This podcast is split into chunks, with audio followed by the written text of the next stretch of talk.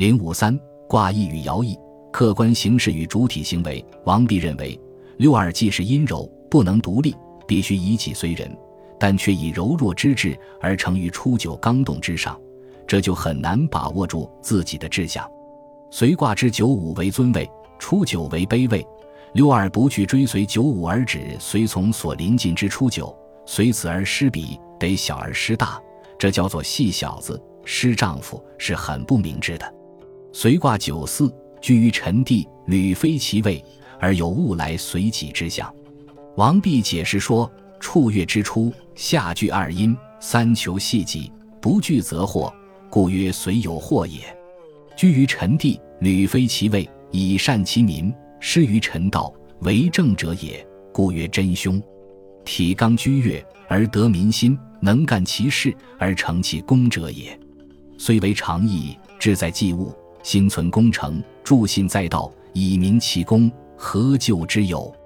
如果我们联系到正始年间曹爽执政的历史背景，可以看出王弼的这一段言论，其针对性是很强的。九四处上对之初，下句二阴。六三又前来随己，说明获得了民心。但是九四的这种特殊的处境是很危险的，因为九四居于臣地而竟然超越职权，使人民前来随己，威望凌驾于君主之上，违背了通常的为臣之道。虽然如此，九四的处境也有其有利的一面，如果正确处理，能够使凶转化为无咎。因为九四以阳刚之体而居于对月之初，政策行动得到人民的喜悦、随从、衷心拥护，说明是有可能成功的干出一番事业的。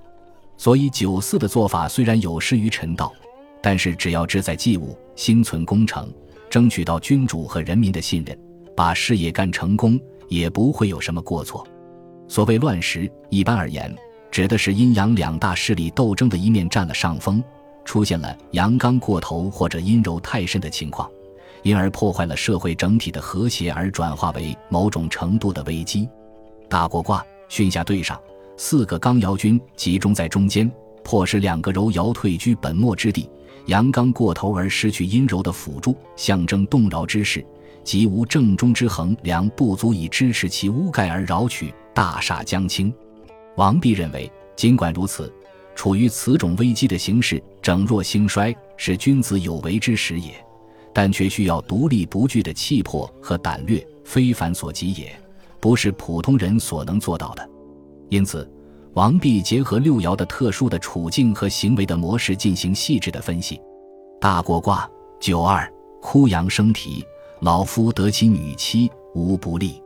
王弼解释说：啼者，阳之秀也，以阳处阴。能过其本而救其弱者也，上无其应，心无特吝，处过以此，无衰不继也。故能令枯阳更生体，老夫更得少妻。长若兴衰，莫胜思摇，故无不利也。老过则枯，少过则治。以老分少，则智者长；以智分老，则枯者荣。过以相与之谓也。大过至衰而己至壮，以致壮复至衰，应思义也。大过卦之所以象征危机，是因为阳刚过盛而阴柔衰弱。为了拯救危机，必须克制阳刚，扶植阴柔，使得刚柔相济，阴阳协调，形成一种互补的关系。九二以阳处阴，能超越自己的本分，与初六之阴柔相比，而且尚与九五无其应，对初六之用心专一忠诚。完全符合形势的要求，所以整弱兴衰，莫胜思摇。这就如同枯杨生出嫩枝，老夫娶的少妻一样，恢复了生机。九二为老，初六为少，老过则枯，少过则止。如果过而不相与，对双方都不利。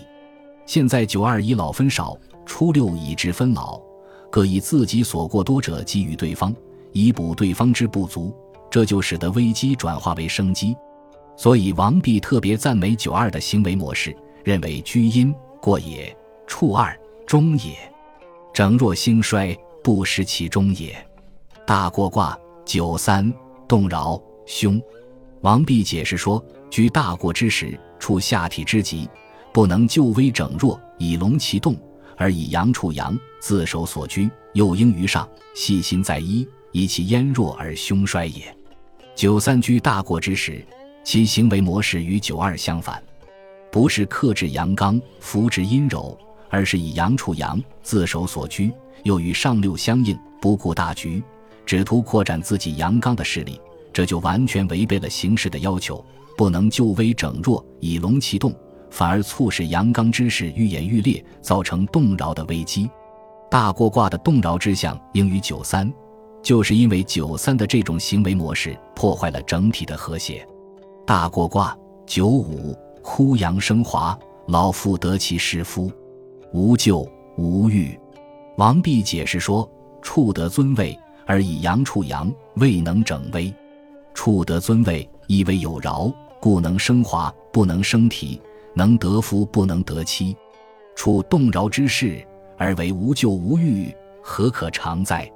故生华不可久，是夫诚可愁也。就九五所处的君位而言，要优于九二；就九五的行为模式而言，则劣于九二。因为处动摇之势，必须以非凡的胆略克制阳刚，扶植阴柔，才能整弱兴衰，挽救危机。但是九五却居于常态。仍然以阳处阳，对总的形势认识不清，不能承担整危的重任。虽然九五亲比于上六，在某种程度上获得了阴柔之助，使得防洞暂时不致扰取，但这只是一种不求有功但求无过的做法，并不能维持长久的。九二以阳处阴，能过其本而救其弱，是一种恢复生机的做法，如同枯杨生出嫩枝，老妇娶的少妇。九五在此危机的形势下，以阳处阳，未能整危，缺乏大的作为，扭转不了整个的局面。这就如同枯杨开出新花，老妇配的壮夫，外表新容，实质衰弱，只能令人厌恶。困卦坎下兑上，坎为水，兑为泽，水在泽之下，说明泽中之水已经枯竭，是困穷之象。卦的六爻，九二被初六，六三所为困。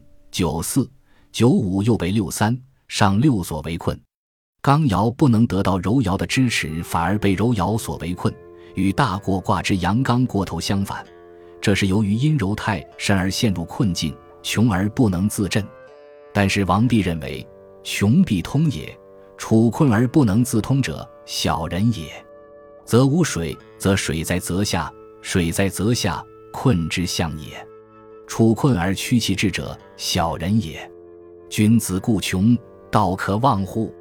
凡物穷则思变，困则谋通，处至困之地，用谋之时也。因此，困境并不可怕，转困为亨的可能性是存在的。关键在于做出合理的对策，采取正确的行动。困卦九二，困于九十，诸福方来，利用享祀，争凶无咎。王弼解释说：“以阳居阴，上谦者也。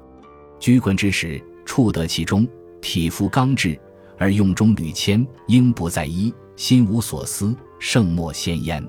夫谦以待物，物之所归；刚以处险，难之所济。履中则不失其仪，无应则心无私事。以思处困，物莫不至，不胜风眼，故曰困于九十，美之至矣。坎。”北方之卦也，诸福南方之物也。处困以思，能招一方者也，故曰诸福方来也。风眼盈盛，故利用享祀。盈而又进，清之道也。以此而争，凶谁救乎？故曰争凶无咎。王弼认为，九二以阳刚之志而甘居于阴柔之地，具有谦逊的品德，处事合乎中道。而且上与九五无其应，说明心的坦诚大公，无所偏私，这是一种正确的处困之道，不仅可以顺利摆脱困境，还可以招致各方的人前来归附。所以爻辞说他有困于九十，诸福方来，利用享祀之象。但是如果对形势丧失了清醒的认识，以盈满而仍冒进不止，则为清败之道，由此而招致凶的后果。是不能抱怨别人，而只能责怪自己的。困卦九五，一月，困于赤符，乃须有说。利用祭祀，王弼解释说：“以阳居阳，任其壮者也，不能以谦制物，物则不复。愤物不复而用其壮，猛行其微行，一方欲乖，遐而欲叛，行之欲以德，乃亦所以失也。故曰意悦，困于赤服也。二以谦得之，吾以刚失之，体在中直，能不遂迷，困而后能用其道者也。治物之功，不在于暴。”故曰徐也，困而后乃徐，徐则有说矣。故曰困于赤夫，乃徐有说也。祭祀所以受福也。吕夫尊位，困而能改，不遂其迷，以思祭祀，必得福焉。故曰利用祭祀也。王弼的这段解释，生动地描绘了一个知错能改、善于根据客观形势调整主体行为的君主的形象。九五处于尊位。以阳居阳，用其刚壮，与九二不同，缺乏谦逊的品德。在困穷之时，如果不能谦逊，人民就不会来归附。如果对这种不来归附的现象感到愤怒，而继续用其刚壮，猛行其威行，采取高压手段，这就必然事与愿违，促使众叛亲离的形势越来越严重。九二以谦逊取得民心，九五以刚壮失去民心。二者形成了鲜明的对照，但是九五体在中直，犯了错误，能够汲取教训，不是执迷不悟、顽固到底，认识到不能使用暴力强迫人民前来归附，而必须采取一种徐缓宽恕的政策。由于君主困而能改，不遂其迷，根据形势调整了自己的行为，终于逐渐摆脱了困境，举行祭祀而享受福泽。困卦上六，困于葛垒。于灭物，曰动毁有毁，征吉。王弼解释说：居困之极，而成于刚，下无其应，行则欲绕者也。行则缠绕，居不获安，故曰困于葛垒，与自灭物也。下具无困，因于上也。处困之极，行无通路，居无所安，困之至也。凡物穷则思变，困则谋通，处至困之地。用谋之时也，曰者思谋之辞也。谋之所行，有隙则惑。言将何以通至困乎？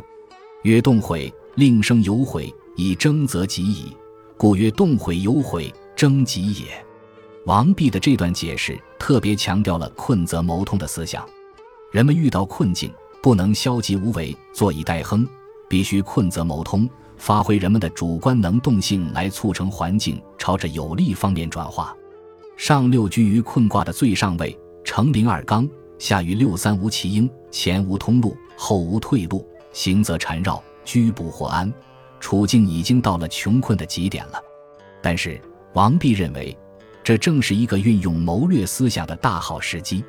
处于这种至困之地，应该认真地进行反思。为什么自己动辄有悔，到处碰壁，不断犯错误？怎样才能找到一条摆脱困境的出路？通过这种沉痛的反思，就可以有悔而生悟，做出合理的对策，采取正确的行动，这就转困为亨了。本集播放完毕，感谢您的收听，喜欢请订阅加关注，主页有更多精彩内容。